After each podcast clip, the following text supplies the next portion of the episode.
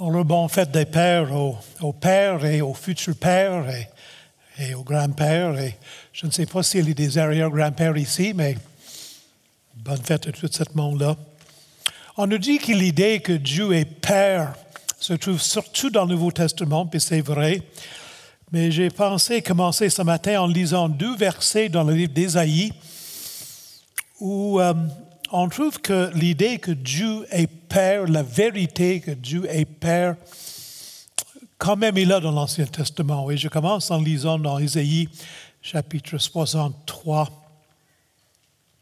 et le verset 16. Dans des moments difficiles dans la prophétie d'Ésaïe, Ésaïe écrit, euh, écrit ceci. Tu es cependant notre Père, car Abraham ne nous connaît pas et Israël ignore qui nous sommes. C'est toi, éternel, qui est notre Père, qui, dès l'éternité, t'appelle notre Sauveur. Et le chapitre après, au chapitre 64 et le verset 7, nous lisons, Cependant, ô Éternel, tu es notre Père nous sommes l'argile et c'est toi qui nous as formés. Nous sommes l'ouvrage de tes mains. Quelle grande vérité que nous avons comme Père Dieu. On nous dit qu'il y a une quinzaine d'années en Afrique, dans un des grands parcs, il y a eu un problème. On trouvait partout des animaux qui sont morts euh, avec beaucoup de violence, même des grands animaux comme les rhinocéros et les girafes. Et euh, on ne comprenait pas qu'est-ce qui pouvait détruire, attaquer, tuer ces animaux-là. Puis après avoir fait quelques observations, on a compris que c'était des jeunes éléphants mâles. Puis on a compris que dans le culture, dans le vécu de ces éléphants-là, les éléphants mâles restent avec leur maman, puis les autres mamas, parce que c'est une société très maternelle, les éléphants, jusqu'à un certain âge. Mais après ça, les, femelles les chassent. Et les jeunes mâles vivent ensemble beaucoup sous la direction de gros mâles qui leur montrent à vivre. C'est un des jobs des mâles, hein, des vieux mâles, de montrer aux jeunes à vivre. Puis avec euh, des, hommes qui tuent les éléphants pour le plaisir. Ça, j'ai des difficultés à comprendre cela. Il ne restait plus de vieux éléphants mâles. Les grands éléphants qui pèsent 10 tonnes, ils sont énormes. Pour enseigner aux jeunes éléphants mâles comment vivre, quoi faire? Ils ont demandé d'autres pays africains, avez-vous un surplus de grands mâles? Ils ont trouvé trois grandes mâles, d'énormes éléphants mâles, qu'ils ont euh, calmés avec une piqûre. Je les trouve braves. Ils les ont transportés, puis ils les ont mis dans leur parc national. À l'intérieur de six mois, ces grands éléphants-là ont pris les jeunes mâles sous leur, sous leur, euh, en tout cas, sous leur autorité, puis ils leur ont montré comment vivre. Puis les jeunes mâles éléphants ont cessé de tuer les rhinocéros et les girafes et tout cela. Dans les grandes villes américaines, par exemple comme Chicago, l'un des problèmes importants, le, le crime chez les jeunes hommes, c'est terrible. Euh, des personnes qui sont tuées tous les jours, la violence. On quitte l'école dans sixième, septième année, on n'a pas de travail, les gangs et tout cela. Puis, quand on dit n'importe quoi, le gros problème, c'est que dans ces familles-là, 60% des jeunes hommes n'ont pas de père. Puis ça détruit la société. Alors, en cette fête des pères, aujourd'hui, j'aimerais vous parler de l'importance d'être père. Mon titre, c'est être père, être un, homme de, être un vrai homme, être un homme de Dieu. Et nous allons faire une introduction, on va regarder être père, la plus ancienne des relations. Et deuxièmement, être père, quelques indicateurs. Et troisièmement, être père, éduquer nos enfants, puis tirer une conclusion. En introduction ou introduction ce matin, j'aimerais vous dire que je réalise que je parle à toutes sortes de monde ici ce matin. On parle avec des, je parle des pères de jeunes enfants, puis moi j'observe comme grand-papa. Euh, J'aime bien me réguler dans l'Église, puis je suis content de venir ici où il y a des enfants. Euh, J'ai le privilège d'enseigner dans plusieurs églises, puis je connais des églises où il n'y a aucun enfant, puis c'est triste. Il y a des enfants ici, puis je suis assez fier des, des, des papas ici. Il me semble que j'aime la chimie que je vois entre les hommes, les pères et leurs enfants, les jeunes hommes et leurs enfants. Je parle avec des pères d'ados et des pères de, jeunes adultes. Et je parle des pères et des grands-pères avec des enfants puis des petits-enfants qui, ne vivent- plus la maison. Euh, C'est mon cas. Je parle des enfants qui aiment beaucoup leur père euh, euh, et leur grand-père. Et je parle des enfants qui ont perdu leur père aussi, parfois bien trop tôt dans la vie. Puis je parle de des enfants qui vivent dans des familles reconstituées ou qui ont une mère monoparentale. Ça aussi, ça existe. Puis je parle aussi des enfants qui sont abusés par leur père ou qui ont été abusés par leur père. Et peut-être qu'il y a d'autres situations. Comme j'ai dit aux mamans lors de la fête des mères, plus tôt cette année, je ne veux pas culpabiliser qui que ce soit, euh, surtout pour moi-même. Euh, on ne m'a pas choisi pour prêcher aujourd'hui à la fête des pères parce que je suis le meilleur des pères. Euh, mais je veux désirer, désirer revenir à la base, l'idée même d'être père, d'où que ça vienne ça? Je désire ensuite dégager quelques principes de la parole de Dieu pour les papas. Et enfin, je désire vous apporter certains encouragements parce qu'on a besoin d'être encouragé. Je crois que le plan de Dieu pour la famille est parmi les plus merveilleuses des grâces et des dons de Dieu que Dieu a donnés à l'humanité. Puis il ne faut pas être surpris que notre ennemi qu'il fasse son possible pour détruire la famille. C'est pas surprenant ça. L'un des mouvements, débuts du mouvement BLM, Black Lives Matters, c'est vrai ça, mais un des buts de ce mouvement-là, c'est de défaire la structure familiale. C'est un de leurs buts. Et je pense que le fait qu'on déteste l'idée d'avoir des hommes, des mâles, euh, a été démontré lors d'une prière qui a été prononcée au début du 117e congrès américain. Au moins, les Américains prient lorsqu'ils ouvrent leur congrès. On fait plus ça au Québec, au Canada. Mais à la fin de, la prière, celui qui a prononcé la prière a dit ceci. Il a dit Amen, a woman. Amen, une femme. Pour cette personne-là, le, le fait de dire Amen, Amen en anglais, Amen, l'insulter, puis il fallait qu'elle termine son prière par le mot a woman, une femme. Extraordinaire. D'abord, c'est l'ignorance parce que le mot Amen est un mot très intéressant. Je pense que c'est le seul mot qui est utilisé dans toutes les langues. Amen, c'est un mot hébreu.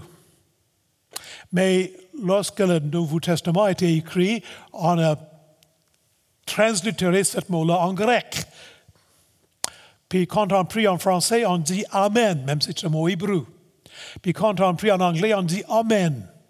Puis quand on prie en espagnol, on dit Amen. Puis quand on prie en portugais, est-ce qu'on dit Amen en portugais? Oui, hein? Moi, j'ai eu le privilège d'enseigner de, la Bible au, Singapour, où il y a trois dialectes chinois très différents, le Hakka, le Cantonais et le Mandarin. Puis, j'étais dans une église avec quatre étages, avec quatre grandes salles, dix fois plus grandes que la salle ici, pleine de Chinois. Il y avait euh, 10 000 euh, euh, personnes qui parlaient chinois. Puis les Cantonais disent Amen, puis les, les Mandarins disent Amen, puis les Hakka disent Amen. Dans tous les langues, j'étais en Afrique, en Swahili, en Lingala, dans les langues des, des, Pygmies, 450 langues différentes en, au Congo, tout le monde dit Amen. Amen, ce n'est pas un mot qui veut dire un homme. Hein? Et pourtant, on a dit a woman. On a dit dans certaines universités américaines dernièrement que le mot mâle est inapproprié. Signale le but depuis le début de l'humanité. Il faut bannir le mot mâle. On a des groupes de féministes qui essaient de trouver une moyenne d'avoir des bébés sans hommes.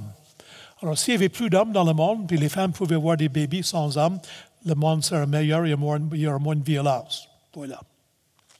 Maintenant, il est vrai que les hommes, les mâles, ont été souvent, ils se sont attirés des critiques à cause de but de la violence. De ce temps-là, on parle beaucoup des femicides. Euh, on a de nombreuses femmes qui ont été tuées par souvent leur mari ou leur, conjoint. C'est vrai. Euh, et euh, c'est terrible ça. J'ai de cela, c'est vrai.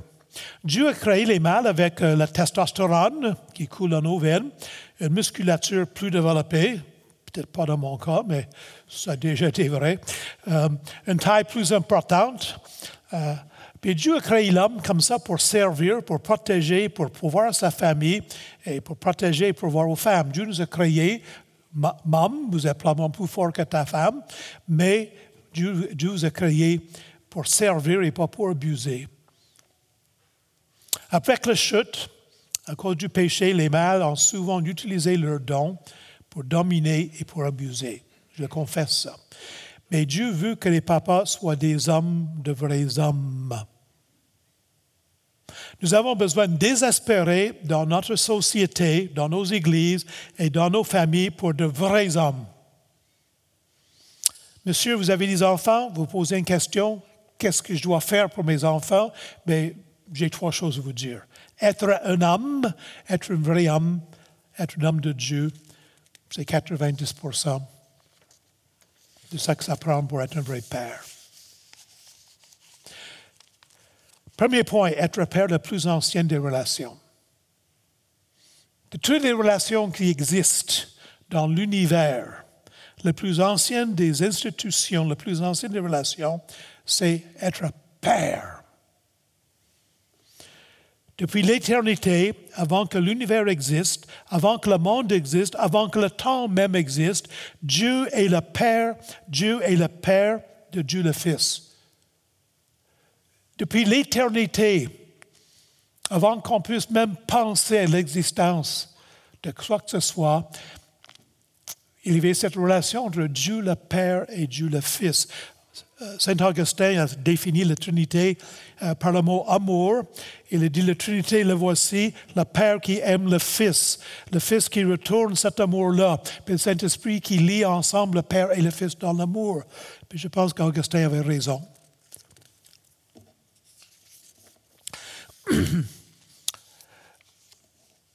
Cinq points ici, sous-points. C'est Dieu le Père qui est l'initiateur de l'amour. Quand on lit dans la Bible. Puis, qui sommes-nous pour plonger dans comment la Trinité, Père et Fils travaillent ensemble? On a des indices dans les Écritures, mais on ne peut pas tout comprendre. Je ne veux pas, je veux pas autant et vous faire penser que je pense que je comprends tout cela. Mais chose certaine, c'est que celui qui initie l'amour, c'est le Père qui aime le Fils. Et l'amour coule du Père vers le Fils. Puis le Fils retourne cet amour-là, mais l'initiateur, c'est Dieu le Père. Monsieur, c'est à vous de vous assurer que votre épouse et vos enfants savent que vous les aimez. C'est un peu contraire de ce qui se passe dans ces sociétés où c'est souvent, surtout après une couple d'années de mariage, que c'est madame qui doit être celui qui initie l'amour. Il faut démontrer votre amour par vos mots et par vos actions les deux. Et par votre regard et par votre voix. Mon épouse me dit souvent que dans ma voix, ma voix euh, dit, ne dit pas ce que ma façon, mes expressions, ma façon de m'exprimer ne demande pas toujours ce que je dis dans mes paroles. Et, en donnant la priorité à votre épouse et vos enfants. Pas ma carrière, c'est important de travailler. Euh, même pas le hockey des Canadiennes, même s'il y a un peu d'espoir cette année, notre priorité, c'est notre épouse et nos enfants. Non seulement que Dieu est l'initiateur de l'amour, mes chers amis, Dieu, Dieu pourvoit à ses enfants. C'est intéressant qu'en hébreu, en français, puis en anglais, puis dans d'autres langues aussi, le mot pourvoir vient du mot voir. Ça commence dans le livre de Genèse, quand Abraham a chassé Agar, euh, avec qui il avait fait l'enfant Ishmaël de sa maison, euh, parce que C'est une erreur qu'il avait faite, c'est un péché qu'il avait fait. Et Agar se trouve seule dans le désert, en train de mourir de soif avec son fils Ishmaël, profondément triste, abandonné. Puis le passage nous dit que Dieu le voit, puis Dieu pourvoit pour elle. Puis ça a donné en hébreu le nom composé de Dieu, de Dieu Yahvé Jiré. Le mot Jiré, c'est le mot hébreu pour voir. L'Éternel pourvoit. On lit qu'Abraham donna à celui le nom de Yahvé Jiré. C'est pourquoi Yahweh Jiré, c'est pourquoi l'on dit aujourd'hui à la montagne de l'Éternel, il sera pourvu. Dieu voit un besoin. Dieu est fait de telle façon, lorsqu'il voit un besoin, il pourvoit au besoin. En français, le mot pourvoir vient du mot voir. En anglais, on dit provide. Vider, c'est latin pour voir. Quand Gilles César est venu en Angleterre, on a dit qu'il a dit venez, vider, vincez. Je suis venu, j'ai vu, j'ai conquis. Et voilà. Alors Dieu est celui qui pourvoit et ses enfants. Dans Romains 8, 32, on lit Lui qui n'a point épargné son propre Fils, mais qui l'a livré pour nous, comment nous donnera-t-il pas aussi toutes choses avec lui? Argument typiquement hébreu du plus petit vers le plus grand. Jésus va dire Dieu voit les, les petits oiseaux qui tombent Dieu compte les cheveux sur votre tête. Ces petites choses-là, c'est rien. Mais celui qui fait ces petites choses-là, n'est-ce pas, il fait la plus grande chose. Vous êtes plus important qu'un oiseau. Si Dieu prend soin des oiseaux, il va prendre soin de vous. L'argument du plus petit vers le plus grand. Le Père est celui qui pourvoit aux besoins de la famille, physique, émotionnel, spirituel. Voici votre tâche, monsieur. Troisièmement, Dieu le Père est orienté vers l'autre. Très intéressant la parole de Dieu, même si Dieu est glorieux, Dieu le Père ne se glorifie pas lui-même. La Bible nous enseigne que Dieu est un être trinitaire.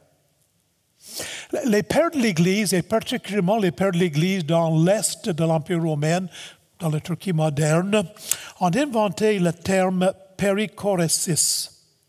Ça vient de deux mots que vous connaissez peut-être, péri, périphéré, autour de. Et choresis a donné le mot en français euh, chorégraphie.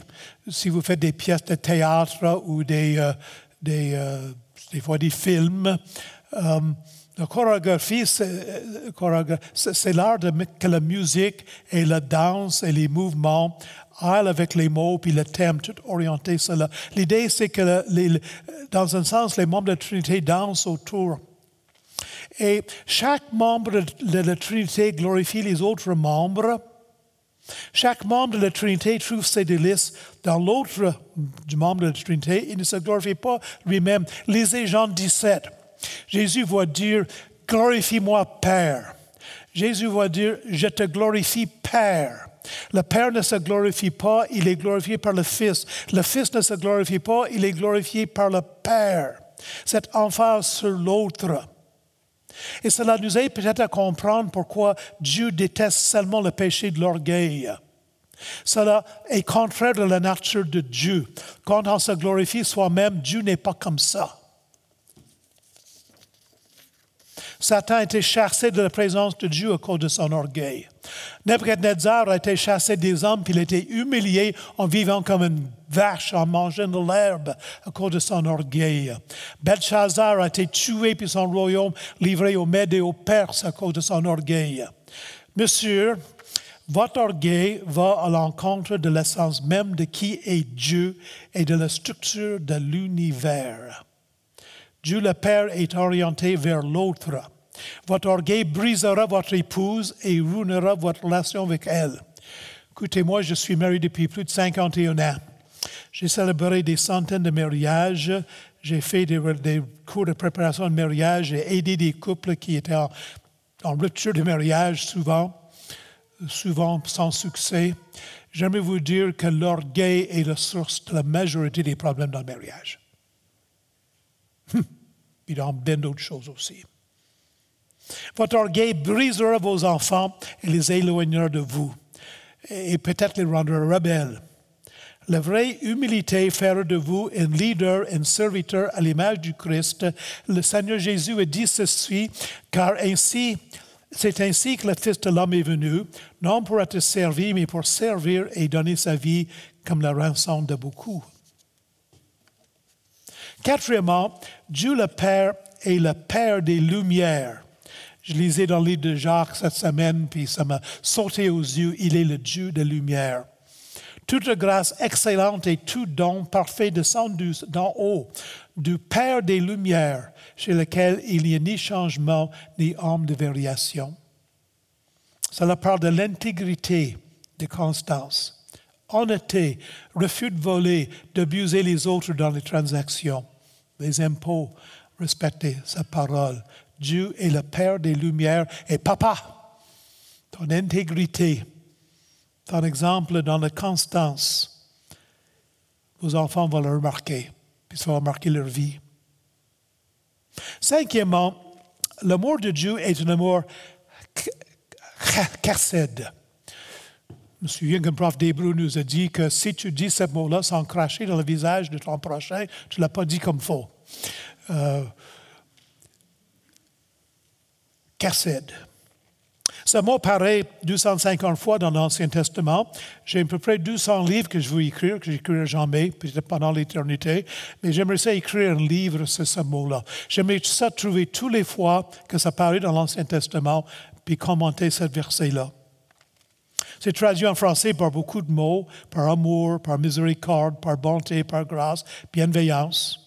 Ça décrit l'amour de Dieu basé non pas sur les émotions, mais basé sur son alliance il y a quelque temps, une couple d'années probablement, euh, ici, euh, dans les cours de counseling, euh, on a fait venir un monsieur qui a écrit un livre, Le mariage comme une alliance.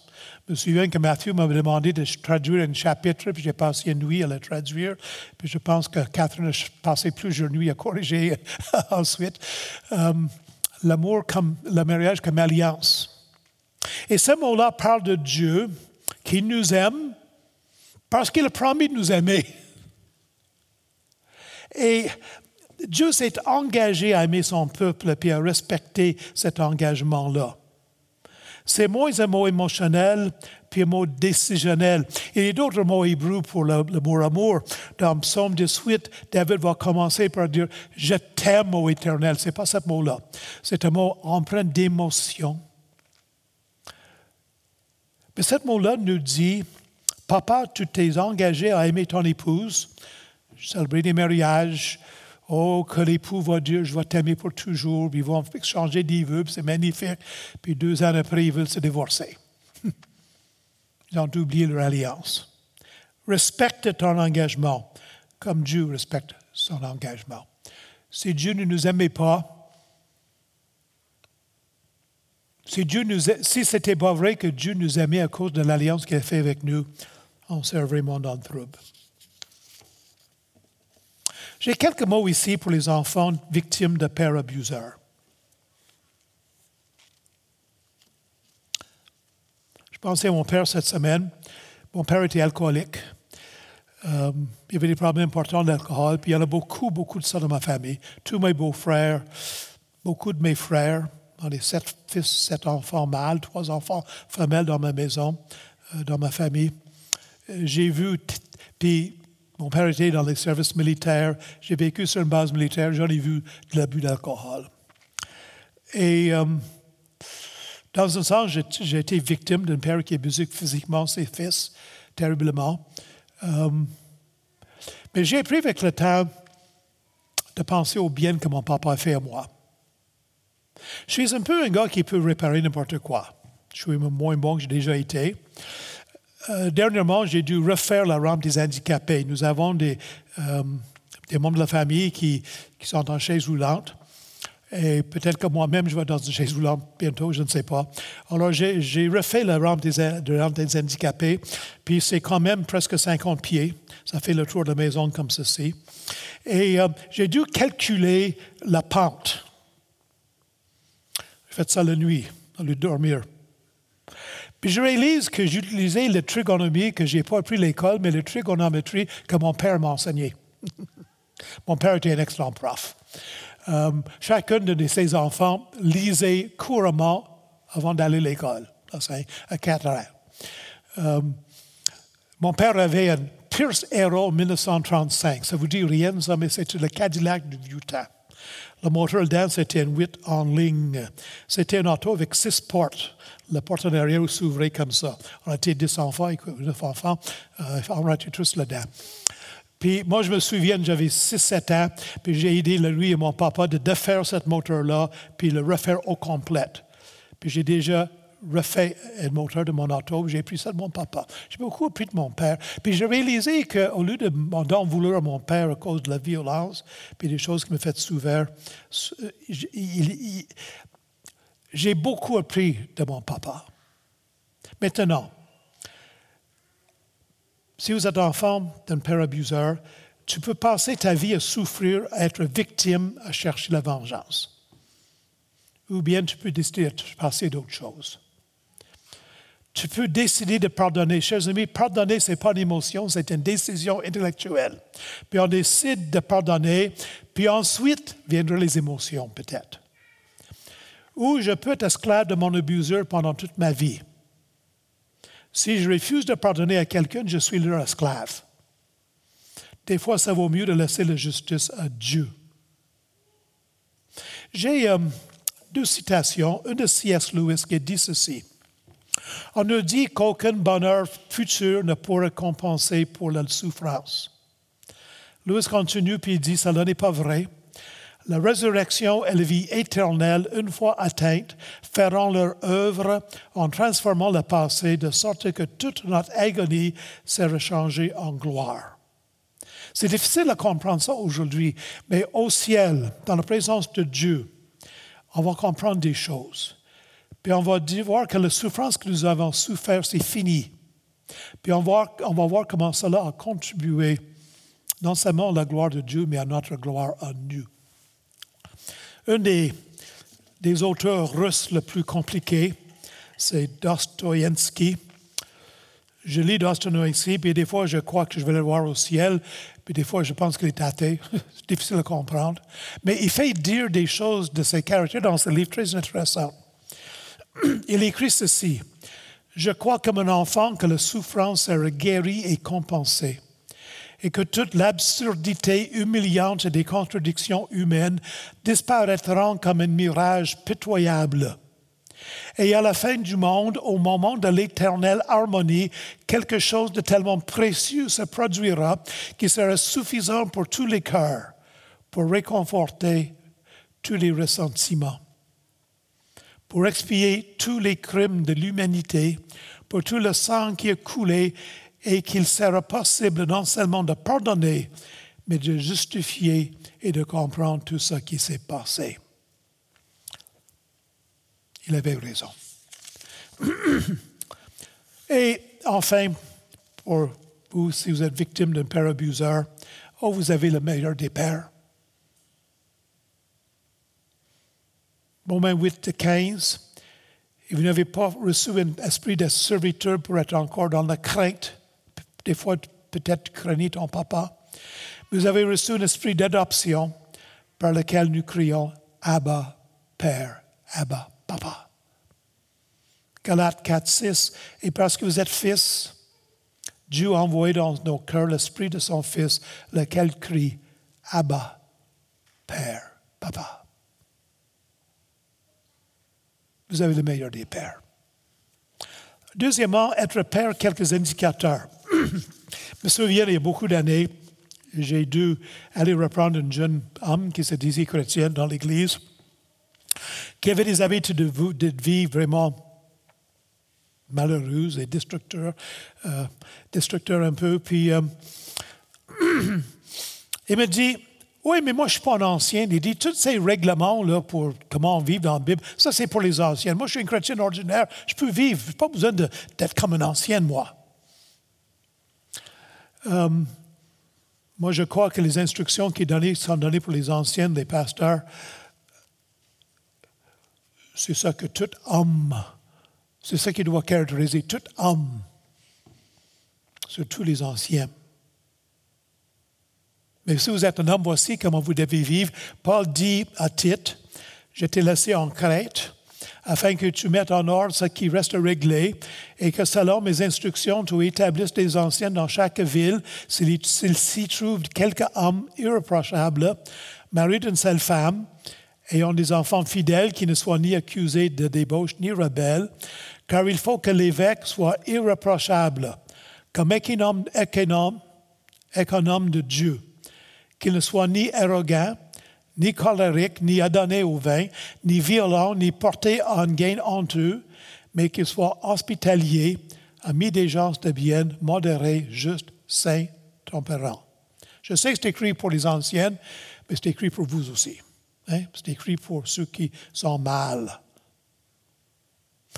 Je vais en sortir quelques-unes. Mari d'une seule femme, qu'est-ce que ça veut dire? Il y en a qui disent que pas de polygamie ne peut pas avoir plusieurs femmes en même temps.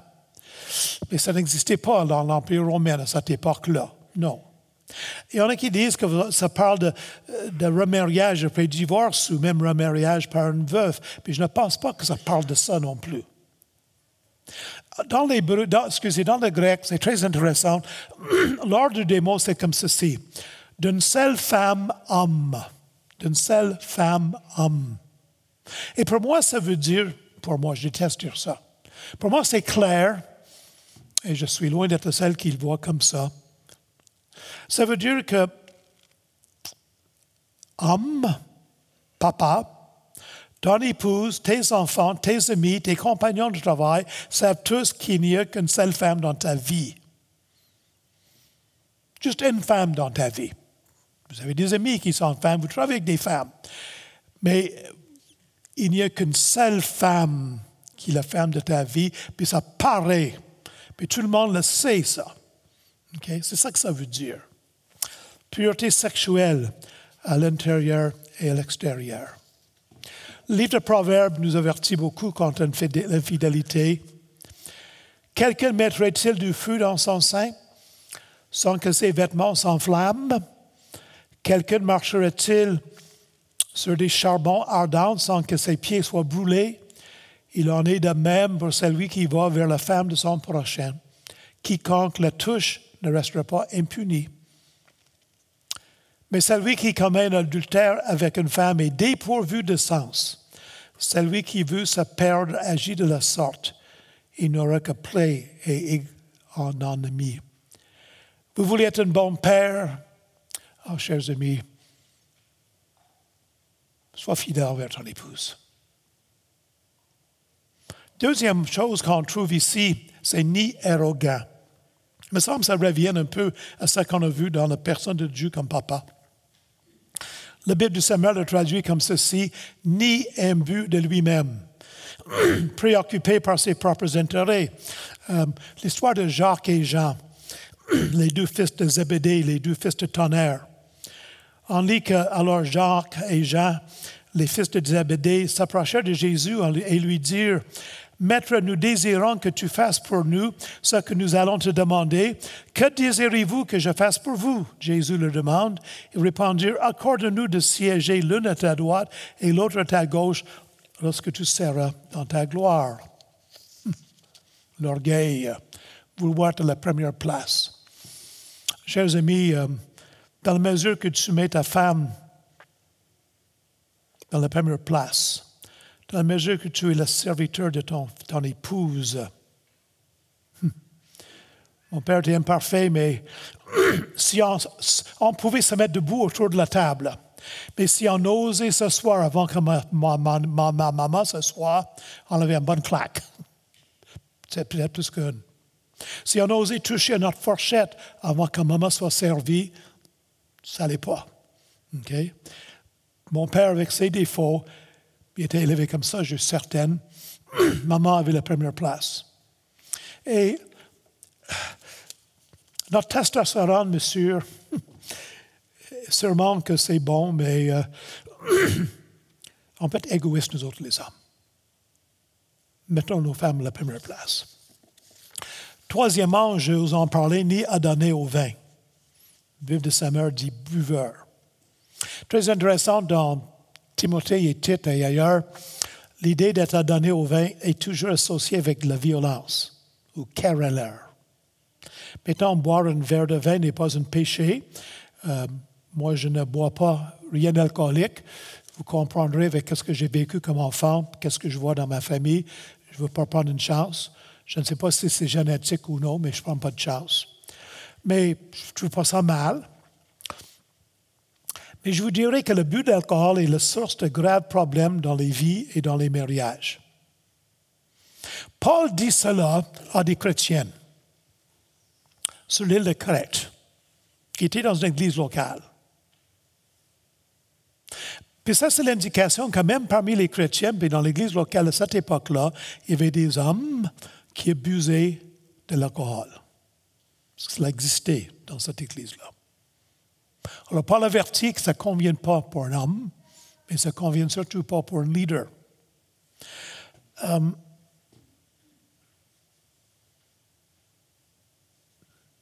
Proverbe 4, 17 nous dit, c'est le vin de la violence qu'ils boivent. Proverbe 23, 20 dit, le vin est moqueur, les boissons fortes sont tumultueuses, quiconque en fait l'accès n'est pas sage. Boire du vin, c'est un péché, l'accès l'est. Puis vous savez très bien que l'alcool enlève les inhibitions. Monsieur, vous êtes un pécheur. Vous avez une nature pécheresse. Vous pouvez pécher. Vous pouvez faire des choses honteuses vous pouvez faire des choses qui ne sont pas correctes. Et si vous êtes honnête, des fois, vous avez des pensées des tendances dont vous avez honte, vous le cachez aux autres. Puis l'alcool vous libère des inhibitions. Puis sous l'effet de l'alcool, vous ferez des choses que vous allez regretter après. Alors, boire un verre de vin, ce n'est pas un péché. Boire dix verres de vin dans une soirée, c'est un péché. Puis c'est dangereux. OK? Vous comprenez? C'est un avertissement solennel. Quatrièmement, ni colérique. Ça, c'est moi, ça. Colérique, pas une personne qui s'emporte facilement et souvent. Jacques 1 nous dit, car ce n'est pas par la colère qu'un homme accomplit ce qui est juste aux yeux de Dieu. Un conseil, si vous êtes une personne qui s'emporte un peu, ne disciplinez jamais un enfant quand vous êtes en colère. Jamais. Et si vous êtes en colère, là, ben, envoyez l'enfant dans sa chambre, calmez-vous, calmez-vous pendant 10 heures s'il faut, puis quand vous venez pour parler avec votre enfant, quand vous imposez une discipline quelconque, qui n'est pas nécessairement la battre l'enfant, ne faites-le pas quand vous êtes en colère. Ça va faire le contraire de ce que vous voulez faire.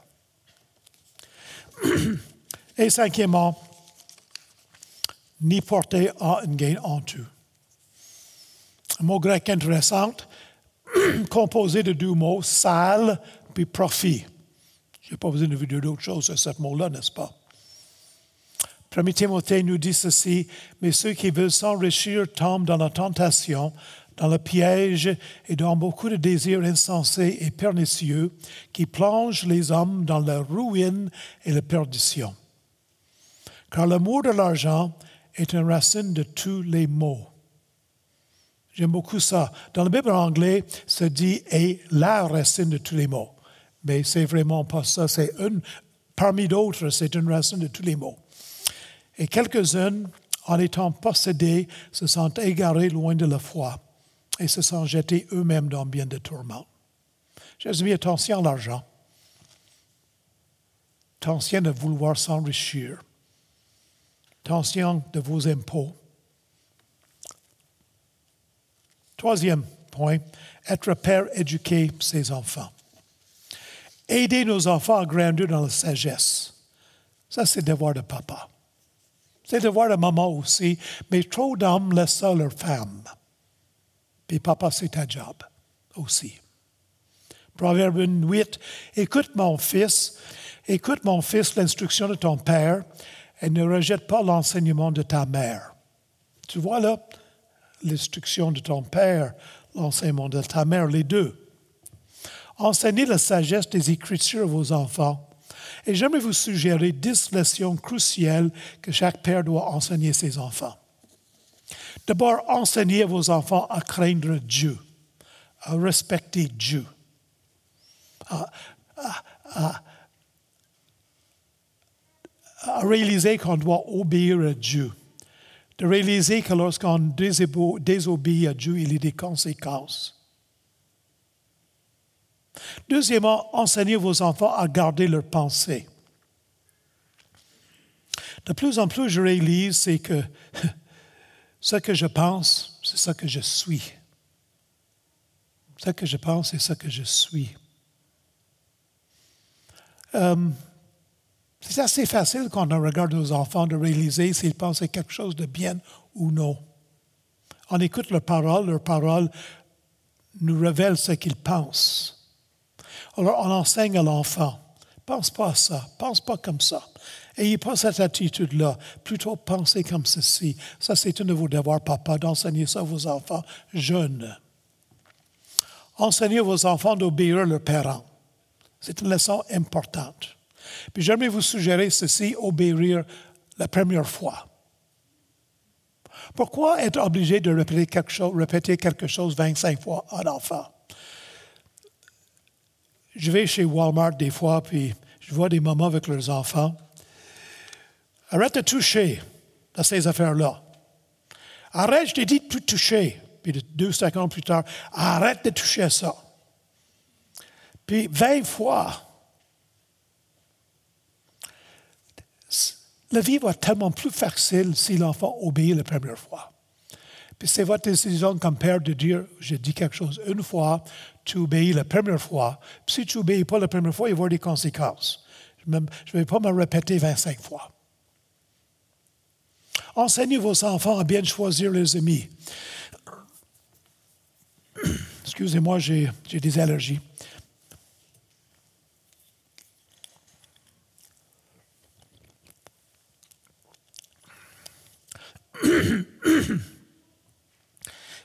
vos amis vont influencer vos enfants.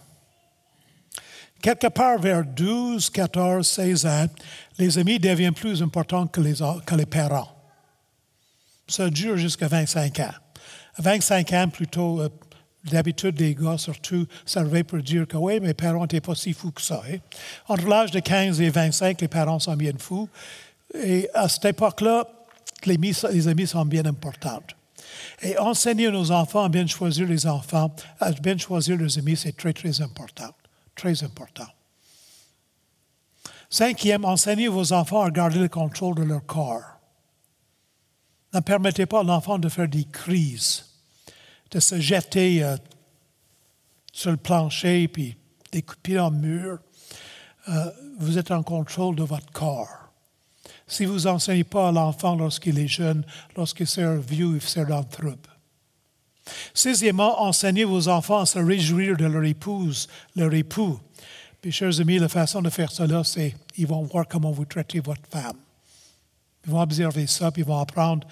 Ils vont, ils vont répéter ce qu'ils ont vu chez leur père. OK? Enseignez à vos enfants à veiller sur leurs paroles. J'ai compris dans ma vie que lorsqu'on prononce des paroles, ça renforce nos attitudes. Si je ne suis pas content d'une situation et je me permets d'exploser dans ma parole, ça rend la situation pire dans mes pensées. C'est comme une sorte de feedback. Et chers amis, nos enfants doivent apprendre à veiller sur leurs paroles. Ne pas être violente, méchante. Enseignez vos enfants à travailler fort. Il n'y a pas de raison qu'un enfant ne puisse pas faire leur propre lit, que l'enfant ne peut pas ramasser, aider avec la vaisselle, euh, aider à passer le balayeuse de temps en temps. Vous comprenez? Enseignez votre enfant de travailler, c'est important. Neuvième, enseignez vos enfants à bien gérer leur argent. Ah, chers amis, euh, euh, un des fléaux dans notre société, c'est le taux d'endettement. Des cartes de crédit, avec des taux d'intérêt de 24 là, pas une, mais deux, puis trois, puis quatre. Euh, les faillites euh, familiales, il y en a de plus en plus. Euh,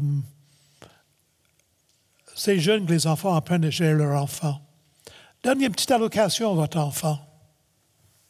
Ne pense pas qu'on doit payer l'enfant pour faire ses, certains petits travaux à la maison. Ils font ça parce qu'ils font partie de la famille, puis c'est leur, contribution à la vie familiale. Mais si vous donnez l'allocation à vos enfants, puis vous pouvez les enseigner, je vous donne un dollar. Quand j'étais petit gars, un dollar, c'était beaucoup. Hein? Euh, ben, je vais dire un dollar. Et vous enseignez l'enfant, vous prenez 10% pour l'œuvre de Dieu. Apprenez jeune à l'enfant de donner à l'œuvre de Dieu. Et vous épargnez 20% ou 10 Montre-leur que lorsqu'on reçoit de l'argent, on met un peu à, côté pour enseigner, pour, euh, euh, épargner. Que ça devient une habitude lorsqu'ils sont jeunes. Puis après ça, l'autre mais fait d'autres choses avec. Vous comprenez? On enseigne ça aux enfants. Puis deuxièmement, enseignez vos enfants à aimer leurs voisins. Beaucoup de haine, beaucoup de violence, beaucoup de, de voisins. Quand la police va investiguer de la violence ou un meurtre, il commence toujours dans la famille, puis après ça, les voisins et apprenons à nos enfants à aimer leurs voisins. Puis ça, ça veut dire qu'ils vont observer comment nous, on parle à nos voisins, comment on traite nos voisins. Euh, ils vont voir ça, puis ils vont reproduire notre comportement. Puis si notre enfant n'est pas correct envers un voisin, mais on le reprend. Chers si, nous, n'enseignons pas nos enfants à craindre Dieu, le diable leur enseignera à rejeter et à haïr Dieu. Le diable fait toujours des choses négatives. Et si nous remplissons le cœur de nos enfants avec des bonnes façons de vivre, avec sagesse, le diable ne pourrait pas remplacer cela. Mais si on laisse un vide dans le cœur de notre enfant, le diable va se faire un plaisir de le remplir. Si nous, n'enseignons pas nos enfants à garder leurs pensées, le diable leur enseignerait à avoir de l'esprit bien ouvert. Si nous n'enseignons pas nos enfants à obéir à leurs parents, le diable leur enseignera à se rebeller et ils briseront le cœur de leurs parents. Assez facile, si vous êtes prof d'école, de voir quels enfants obéissent à leurs parents. Ils vont obéir aux profs. Été commissaire d'école pendant 30 ans. J'ai-tu vu des profs en burn-out? J'ai-tu vu des profs découragés? Puis, excusez-moi de le dire, le problème, ce n'est pas le prof, c'est même pas les enfants, le problème, c'est les parents. Si nous ne nous enseignons pas nos enfants à bien choisir leurs amis, le diable se fait un plaisir de choisir des amis pour eux. Si nous ne nous enseignons pas nos enfants à bien contrôler leur, contrôler leur corps, le diable leur enseignera à livrer leur corps aux convoitises. Si nous n'enseignons pas nos enfants à se réjouir de leur époux et leur épouse, le diable leur enseignera comment briser leur mariage par l'infidélité et l'adultère. Si nous n'enseignons pas nos enfants à bien veiller sur leurs mots, le diable remplira leur bouche de médisance, de calomnie, de mensonges et de langage pervers. Si nous n'enseignons pas nos enfants à travailler fort, le diable leur enseignera la paresse, ce qui les rendra pauvres. Si nous n'enseignons pas nos enfants à bien gérer leur argent, le diable leur enseignera comment le gaspiller et le s'endetter. Et si nous n'enseignons pas à nos enfants à aimer leurs voisins, le diable leur enseignera à seulement s'aimer eux-mêmes et à devenir égoïstes. Conclusion. Défi décourageant. Est-ce que je vous décourage ce matin, papa? Quel défi? Mes chers amis, si c'est la volonté de Dieu que vous soyez père, il vous aidera. Quand Dieu nous appelle pour accomplir une tâche, il nous équipe. Principe important. Chers amis, papa, la prière. Chaque jour, pour chaque enfant, la prière. Il faut observer pour voir ce qu'il faut demander au Seigneur pour chaque enfant. Moi, j'ai cinq petits-enfants. Euh, j'ai une belle-fille, j'ai un beau-fils, j'ai une fille, puis j'ai un fils. J'ai une épouse. Je pense que ça fait 11 en tout. Puis chaque matin, presque chaque matin, je prie. Puis je peux vous dire, j'essaie d'observer mes petits-enfants surtout. Puis je vois devant le Seigneur, puis je demande au Seigneur quelque chose de spécifique pour chaque enfant, selon ce que j'ai observé. Papa observe vos enfants. Sois un homme de prière. Prenez le temps de vous lever dix minutes plus tôt s'il faut. La chose peut-être, parmi les choses les plus importantes que vous pouvez faire, c'est de prier pour vos enfants. Et quand vous êtes grand-père et vous avez plus de temps, vous êtes peut-être à la retraite, mais vous avez du temps pour prier pour vos enfants, pour vos petits-enfants. Manquez pas ça.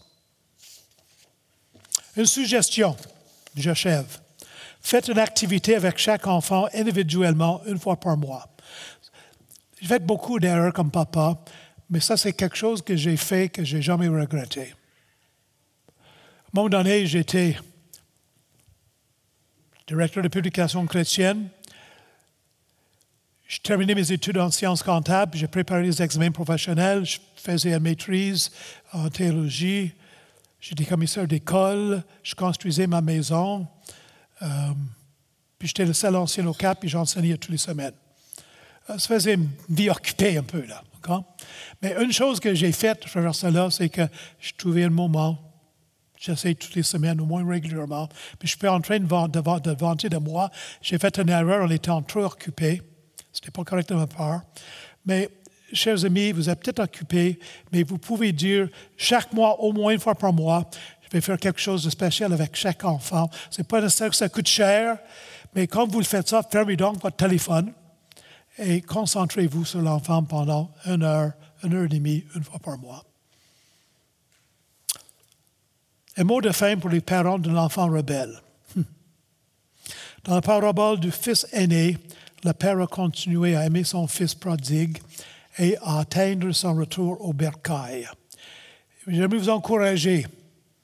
Continuez à les aimer, à espérer. Dieu est un Dieu de grâce. Nous allons terminer par la prière, puis après, Eric va venir pour terminer la réunion. J'aimerais prier pour les papas.